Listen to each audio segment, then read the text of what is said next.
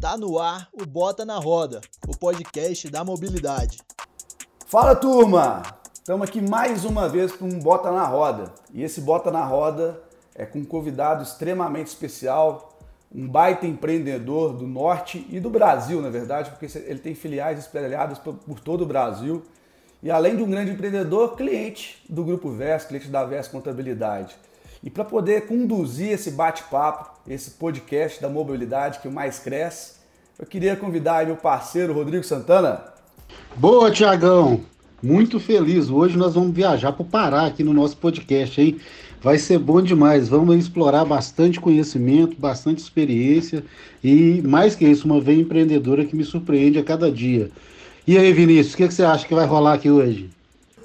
Opa, Tiago, opa, Santana, tudo bem? Bora pro nosso 16 episódio aí do Bota na Roda e hoje recebendo um convidado super especial, nosso amigo Ricardo Gomes Braz, fundador aí da Braz e Braz, né, uma empresa paraense aí de locação de veículos, de transporte. Seja bem-vindo, Ricardo, é um prazer recebê-lo. Bem, pessoal, obrigado, prazer em falar com vocês. Ô, Ricardo, é, eu particularmente gosto muito da região norte do país, gosto muito do Pará, já tive a oportunidade de, de, de ir algumas vezes é, a Belém, enfim, outras cidades também do Pará, como Santarém, é, região também mais específica da mineração aí, que é da Vale, exatamente, Paraupebas, da, que é muito forte economicamente, cara. Mas antes mesmo de entrar no, no bate-papo aqui, contando um pouquinho da, da Fórmula Zero, né, da Brasa e Brasa, as suas empresas do setor de mobilidade, eu queria que você contasse para o nosso público, né, para o nosso ouvinte aqui, é, como começou essa jornada há 35 anos atrás, cara? A gente sabe o tanto que é desafiador no Brasil empreender, o quanto é difícil permanecer aí. A gente está passando por uma grande crise né, sanitária, econômica, o quanto está sendo difícil para o empreendedor manter os seus negócios abertos aí, é, várias atividades sofrendo é, com essa pandemia, mas essa não é a primeira crise, provavelmente, que você já passou é, na história do Brasil. Tiveram outras crises e 35 anos é, um, é, é, muito tempo empreendendo, são muitos desafios, foram muitos obstáculos, mas como que começou essa ideia há 35 anos atrás? Como que o Ricardo é, foi picado é, por essa... Por, essa por, por, por, esse mosquitinho do empreendedorismo e de que forma aí que você vem conduzindo esse negócio e crescendo a cada ano. Acho que isso que é, que é importante ressaltar para o nosso público. É, esse negócio de. Eu sempre gostei de veículos automotores, né? Eu digo que é, é, é a parte de veículos motorizados para mim, não só carro, mas carro, moto, eu sempre gostei. Então, anos atrás, eu fazia faculdade, né? Em 1900, e eu, eu, eu, eu fiz um curso de, de. Fiz três, três vestibulares. Fiz engenharia civil, fiz para administração de empresa e fiz outro vestibular para engenharia civil também na, na Universidade Federal e um outro numa universidade privada. Eu acabei passando nos, nos três, né? Comecei a curtar, cursar três cursos, porque um deles era no meio do ano, que antigamente o vestibular era todo ano, né? É, e depois ficou um vestibularzinho que fazia um, umas faculdades que começavam no meio do ano.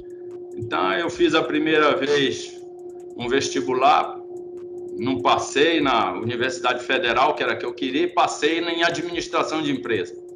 Aí comecei a cursar administração de empresa. Aí eu não contente, fiz de novo vestibular no meio do ano por uma faculdade privada em engenharia civil. Aí eu passei.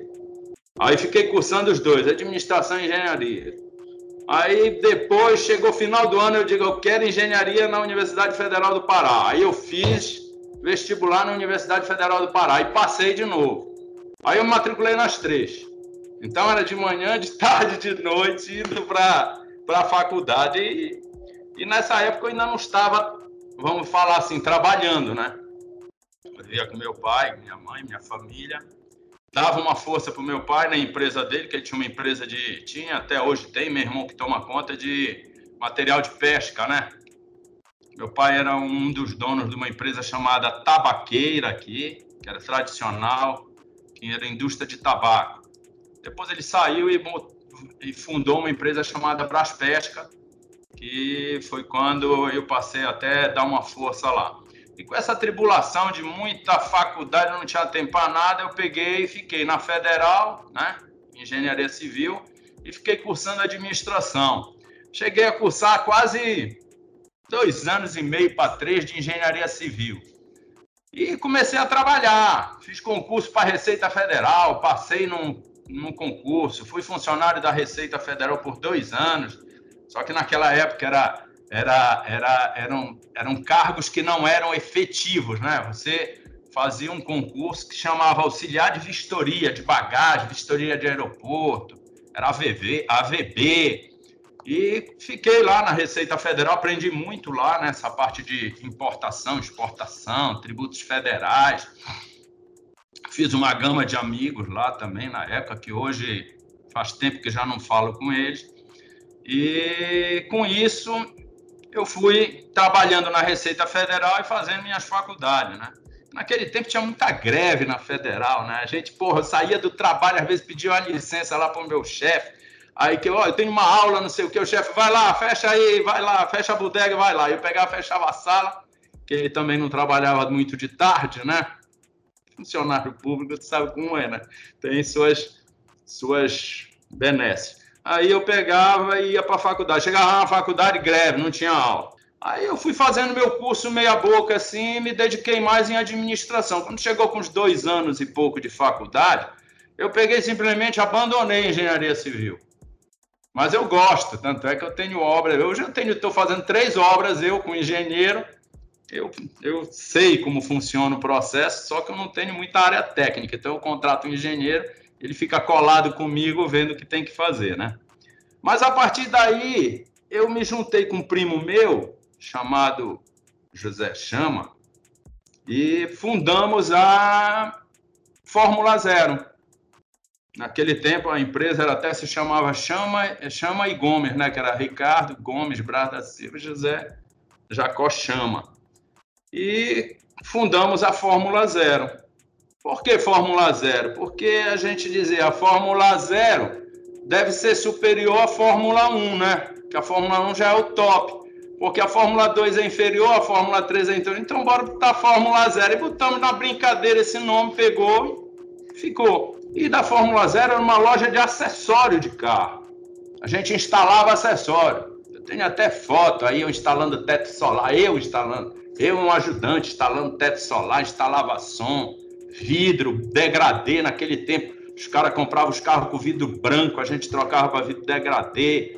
E eu vendia os vidros degradê. Eu era muito inteirado nesse, nos boys da época, né? Naquele pessoal que gostava de carro e tal. Aí com isso foi evoluindo dessa loja de, de acessório, que era no porão de uma casa do meu pai. A gente botou um todo na frente, era num porão, que a casa era aquelas casas antigas, né? Que a, o primeiro pavimento era um pouco mais alto, sobrado, sei lá. Disso aí nós passamos a, a, a, Aí o meu primo foi trabalhar com o pai, que o meu primo era. O pai dele era atacadista de estiva Aí ele foi trabalhar com o pai e a loja ficou meio abandonada e nós acabamos.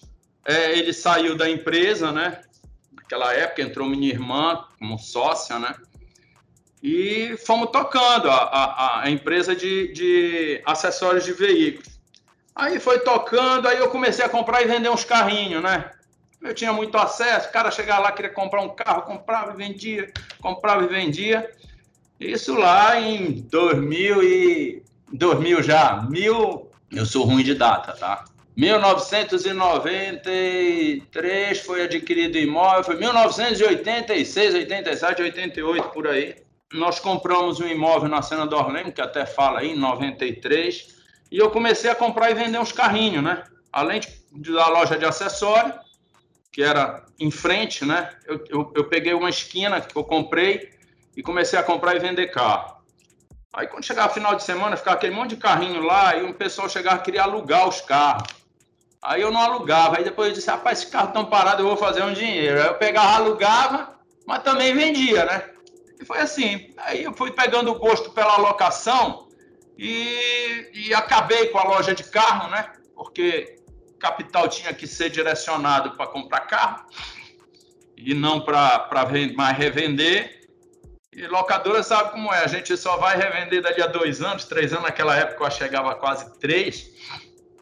Então você passa um tempo que eu digo até dar bicicleta, né? Até você poder dar uma volta de pegar aquele, aqueles carros que foram comprados, desmobilizar e fazer capital, né?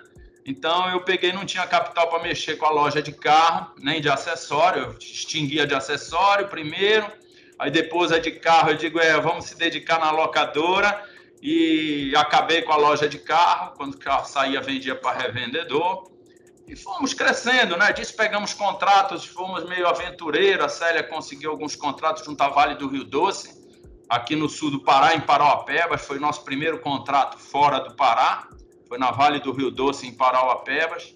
Ficamos lá muitos anos. Até hoje temos uma filial lá, né? Que trabalha trabalha para para várias empresas, Vale do Rio Doce. Hoje a gente não está muito atuante na Vale pela questão de que as grandes entraram, vocês sabem como está o mercado agora com esses preços é muito, muito baixos. E ali na Vale a destruição é pesada, então é, tem que ter muito capital para segurar o, um contrato desse porte aí, né? E nós fomos, mas sempre trabalhamos para as terceirizadas Vale, porque a gente tem muita, muito know-how em carro 4x4. Exatamente sobre esse ponto que eu ia pegar, Ricardo. Acho que, cara, é legal ver você construindo a sua história, a sua jornada, como que as coisas vão acontecendo, né? De uma empresinha ali de acessórios, como que foi para compra e venda, compra e venda para locação, como que os negócios vão se interligando e quando a gente menos percebe, né? Depois de somente 35 anos, a gente cria uma história interessante no, no setor de mobilidade. É, senhor é especializado aí né, é, no, no, setor 4x4, né, no, no, no veículo utilitário, quando que começou de fato essa especialização e, enfim, se você é, se, se tiver confortável, se quiser dividir a quantidade de frota, enfim, que vocês têm hoje no portfólio de vocês? A parte dos 4x4 começou exatamente com a Vale, né? A Vale contratou, é, é, é, entramos numa licitação na Vale, quase as, as empresas grandes, é, nesse tempo era a Localiza, ela não vinha muito para cá porque a Localiza gostava no, no nicho mais rente a cá, frota assim que não destruía muito. Então na Vale a, a, a, tinha que ter a presença muito próximo ali para estar tá acompanhando o dia a dia, né? Que eu digo ali, nós aprendemos muito, principalmente em veículos 4x4, né? E as locadoras naquela época também não, não, não tinham muito interesse em, em locar picape, né? Era muito carro pequeno. E nós nos especializamos. Nós pegamos um contrato primeiro de 15 caminhonetes, era aquela L200 quadradinha que chamava, né? E eu subia numa caminhonete aqui com mais dois, três motoristas e a gente ia para Parauapebas. Daqui para lá são 730 quilômetros, né? Você passa por Marabá, 550, depois vai para Parauapebas. Naquele tempo as estradas meio ruim, mas eu pegava aqui eu, mais dois, três motoristas, saía daqui de manhã cedinho, 4 horas da manhã para estar tá lá no final do dia e entregar esses carros lá na, na, na, Companhia Vale do Rio Doce. Começamos com 15 caminhonetes. Esse primeiro contrato, quando nós chegamos no final do contrato, nós estávamos com 130 carros. Então foi isso que foi grande parte do nosso crescimento e aprendizado foi esse primeiro contrato aí. E foi assim, a coisa de 4x4 nós fomos aprendendo aí aos trancos e barrancos, né? E hoje nós temos uma certa expertise. Tanto é que hoje aqui, quando um, um cliente quer alugar um carro para uma determinada região, eu logo pergunto, onde vai rodar, qual é a condição, é mina superfície, é mina subterrânea, é, é minério, é bauxita, é ferro, é ouro, Ô, Ricardo, você, você, colocou aí de forma muito, muito legal e muito clara para a gente aqui, para o nosso público, de onde surgiu né, a expertise aí em, 4x4, né? E a gente percebeu aqui que foi através da, da vivência prática, né, do dia a dia, da mão na massa aí, né? Então, acho que isso aí é muito legal. Mas eu queria explorar um pouquinho mais aqui, porque como, como você começou lá com uma loja de peças, né? É, eu acho que hoje, na verdade quando a gente tem conversado muito aí no, nos últimos meses, tal, vou até dizer no, último, os 12 meses aí, e, e, eu tenho percebido né, que, que, na verdade, você falou da loja de peças, você falou é, da, da locadora, mas você tem um grupo empresarial, né, cara? E esse grupo empresarial com uma estrutura para atender o ciclo operacional da locadora também, que envolve transporte, que envolve venda, revenda, compra. Então, acho que seria interessante a gente explorar isso também, porque Eu penso o seguinte: esse negócio ele tem que ter sinergia, né, para ter melhor resultado. E acho que você construiu isso também.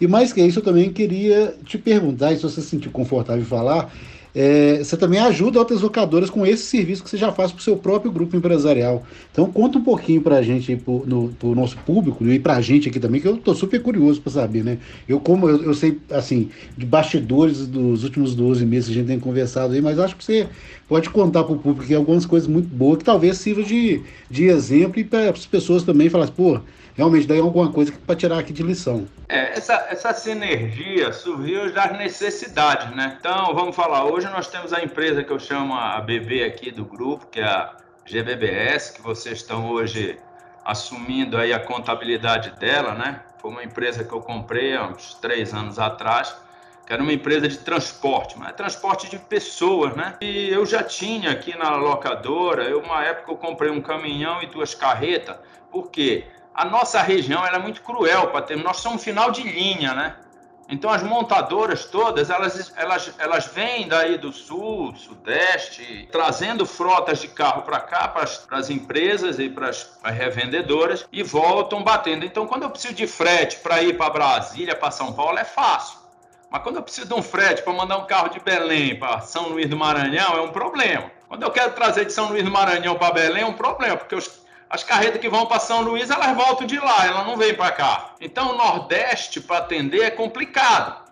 Então, eu, como fico em Belém, eu senti necessidade que eu tenho que arrumar um jeito de transportar meus carros mais velozmente, mais rápido, para mobilizar em contrato. Porque hoje, é, é, quando você faz um contrato, eu quero que é o carro para ontem, né? Para tu ver o problema que nós estamos vivendo hoje, que é 120 dias, 150 para entregar um carro e quando tu vai, antigamente o cliente já queria o carro para ontem, hoje ficou para anteontem, né? Aí você, se você não tiver um modo de você transportar, que você acaba perdendo o cliente, perdendo o contrato, porque você não consegue mobilizar numa velocidade rápida. Eu já ganhei contratos aí de empresas até de maior porte aí, isso, isso nós temos uma vantagem, por quê? Por causa da velocidade de atendimento. Eu olho muito a velocidade que você atende.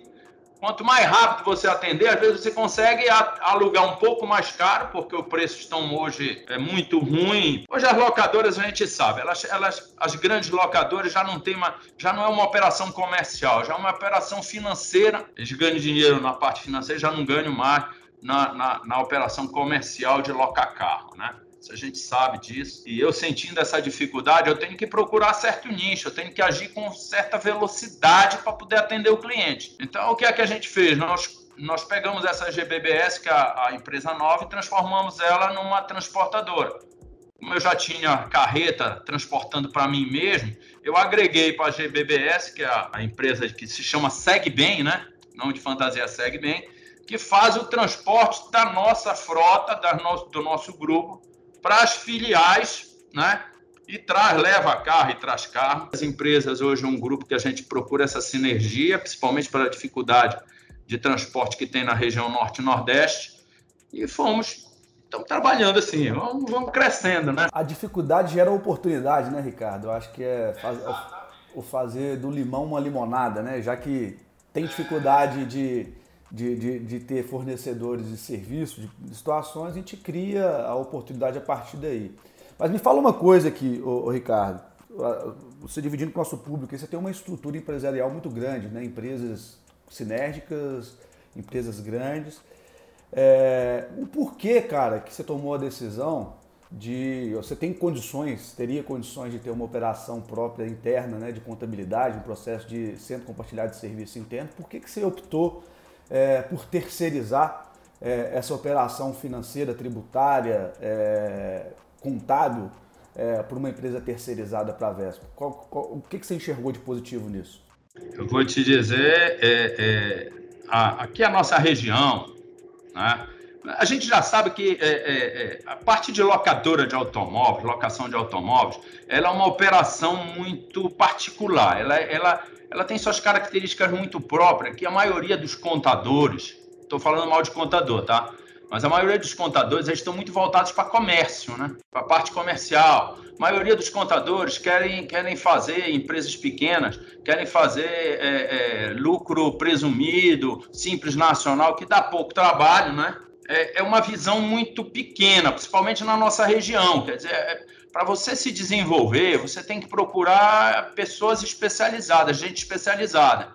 E os nossos contadores aqui na região, eu já tive contabilidade própria, eu já terceirizei, trouxe para dentro, contratei contador para ficar aqui dentro da empresa. E a gente via que a gente tinha muita dificuldade na hora de apresentar os documentos para licitações públicas. A gente cansou de perder licitação pública porque porque houve um documento que faltou, a contabilidade não mandou, não fechou o balanço, aí o banco não, não te financiou uma frota. Rapaz, muitos problemas. Então, eu sempre tenho acompanhado isso e a gente sempre resistiu tirar a contabilidade daqui da nossa região, ficar próximo de nós, né? A locadora é um ramo, nós somos uma anomalia de mercado, nós não somos nem serviço, nem somos comércio, então nós temos que ter uma, um, um, contador que entenda dessa operação. A gente vê muita dificuldade, companheiros nossos aqui, já até comentei isso com o Rodrigo, que até hoje insistem em estar aí no Simples Nacional ou no lucro presumido e estão acumulando passivo tributário aí, estão pagando muito imposto. Né? Então a gente, a gente resolveu partir para a VES, chegamos a, a ter uma conversa prévia com o Tiago aqui há uns anos atrás. Naquela primeira conversa, é, houve uma certa resistência da diretoria aqui, né? E com a experiência a gente foi vendo que a coisa tem que a gente tem que ir para quem é especializado no ramo. Legal demais, o, Ricardo. Eu lembro, eu lembro como se fosse ontem aí. Eu passei uma semana em Belém, a gente trocando figurinha, batendo papo, enfim, você dividindo um pouquinho do, da história e, e, das suas empresas. Mas, cara, vamos, vamos conduzindo aqui. E eu acho que você é um cara com muita visão mercadológica, as experiências que a gente teve, os contatos que a gente você tem uma visão muito clara do mercado, né? A gente vive num processo de pandemia aí há um pouco mais de um ano, sem previsibilidade de saída ainda, né? Porque ainda estamos no olho do furacão. Como que você tem enxergado a mobilidade? Como que você vê a mobilidade, locação de veículo durante esse período, né, instável e como que você enxerga depois? Como que, com a sua visão macro do mercado, como que você enxerga isso? Olha, há muitos anos atrás eu fiz uma experiência aqui. Eu já, eu já sempre tive visão para mobilidade, principalmente no car sharing, tá? O car sharing, eu acho que ele é, ele é é um bom negócio, mas sem a visão, hoje no Brasil, sem a visão que muitos tiveram aí, por isso que os car sharing para mim não deu muito certo, a visão de que de atender o vocês chamam é, é, é, de, de, pessoa física para pessoa física. Aquele car sharing de pessoa física, ah, vou botar um software aqui que vai regular o cara que quer alugar o carro com o cara que tem o carro e botar a pessoa física com a pessoa física. Na, no Brasil é diferente por causa das responsabilidades criminais, civis, tributárias, todas essas coisas aí. É, é, no Brasil é muito difícil isso funcionar. Você aluga o carro com, com uma pessoa física, o Ricardo cedeu o meu carro, você, vou botar numa plataforma lá para alugar, o José pegou meu carro, foi lá e matou um. Haver um processo contra quem? Contra o Ricardo, que é o dono do carro. Eu tenho que pagar a conta para depois ir lá é, é, é, acionar aquele cara que alugou meu carro e fez o sinistro. Então, no Brasil, essa, essa, essa insegurança jurídica, esses, esses detalhes, para o carro por assinatura, na época de pessoa física para pessoa física, tá? não existe um contrato muito bem formalizado. É, é difícil no Brasil. Para mim, aquilo não funcionava. Funcionaria como? Se você fizer um car sharing, na minha visão, era para você conseguir controlar aquela frota e o teu cliente ter informação de tudo que estava acontecendo com aquele carro. O car sharing permitia isso. Então não era, a minha visão não era o car sharing em si, era sim o controle daquele carro. Eu posso botar dentro de uma fábrica, como tem experiência aí de várias montadoras aí, cada dia mais o brasileiro está se desapegando. Eu vejo muito que o Brasil aqui, ele com o tempo, ele vai virar tipo como é os Estados Unidos. O carro, o carro não vai ser mais uma propriedade, não vai ser. O carro vai ser um bem que ele precisa para fazer alguma coisa e ele não vai Eu digo que o custo no Brasil do carro, para ter um, para pessoa física ter um carro, é muito caro. É diferente dos Estados Unidos, que é barato. Você tem um carro nos Estados Unidos é barato, todo mundo tem carro, o gari tem carro, o lixeiro tem carro. Mas no Brasil é muito caro. Você pagar um imposto sobre propriedade de um bem, que aquilo não é uma propriedade, é um bem de consumo, uma propriedade é um terreno que não se acaba nunca, não sei que vem no tsunami. Mas o, o, o, a propriedade, o custo de propriedade é muito caro. Você pagar 4% ao ano de PVA, como é São Paulo, você pagar mais taxas que são absurdas. Você, se você espirrar hoje dentro do Detran, o cara te cobra uma taxa. É taxa de vistoria, é taxa de primeiro emplacamento, é taxa da placa, é taxa. Meu irmão, aqui no Pará, então, tem taxa para tudo. É taxa do boleto bancário, é taxa de não sei. Então, o custo de propriedade, por isso que tá esses carros por assinatura tudo estão pegando força, porque o cara não aguenta pagar mais aquele mundo de taxa que ele paga. Então ele já está com a visão de ter o carro, principalmente essa geração nova, tá? No meu tempo eu era louco para ter um carro meu e o cacete. Hoje meu filho não faz muita questão não. Se bem que eu tenho muito carro aqui, ele usa o carro que ele quer, ele pega, mas é até a gente vê ele, ei, pai, eu vou, tu, tu, tu vai para onde? Não, eu vou ali com os amigos. Tu vai sair, tu vai sair no carro? Não, não, eu vou de Uber. Ele vai de Uber, porque chega lá onde é que ele vai estacionar. Ele tem que pagar o estacionamento. O estacionamento às vezes sai mais caro que o Uber que ele pegou. Esse aprendizado que a população está tendo, ainda mais agora com essa pandemia, isso ficou ainda mais assim, parecendo mais. A, a pessoa está fazendo mais conta, entendeu? a propriedade no Brasil é muito cara. Eu, eu tenho a minha visão que a parte de, de carro por desculpa, a parte de carro por assinatura vai crescer muito. Cada dia mais a venda de montadora vai ser para frotistas, tá? De locadoras, de provedores de mobilidade, é para onde vai a venda do, da, das, das montadoras. Elas estão querendo fazer o mercado delas aí, que não deu certo em muitos países. Quem estuda um pouco e lê um pouco, vê. Nos Estados Unidos não deu certo. Isso era para ter dado certo lá. Como é que não deu lá, vai dar no Brasil, que é pior? Eu acho que a expertise das locadoras hoje está muito grande nesse mercado. A tecnologia está muito inserida. Nós vamos ter carros totalmente é, é, controlados do momento de, da locação para quem foi, né? a posição do carro, isso tudo vai estar, tá, a locadora vai ter tudo isso na mão. Até hoje, um acidente que tiver, a locadora vai ter no, no, no, na tecnologia embarcada dentro do carro, ela vai ter aquela, aquela, aquele estudo, aquela, como que se diz, a dinâmica daquele acidente. Até para dizer quem é o culpado, se é um motorista, se não é um motorista. Você vai ser multado online. Tu vem na estrada lá, até aquela estrada lá, olha, essa estrada é 80 quilômetros. Aí tu vai passou a 120. Tu já vai ser multado via satélite, entendeu? Já vai chegar a multa no teu celular, olha, tu tá a 120, daqui é a tua multa. Ah, na mesma hora, já vai aparecer na tela do carro, do, do teu celular. Por quê? Porque nós vamos estar todo monitorado. Pela tecnologia, do jeito que está avançando, você vai estar todo monitorado. Então, as empresas que se dedicarem a esses controles, a essa tecnologia, tá? ela vai conseguir se estabelecer no mercado e dominar esse mercado.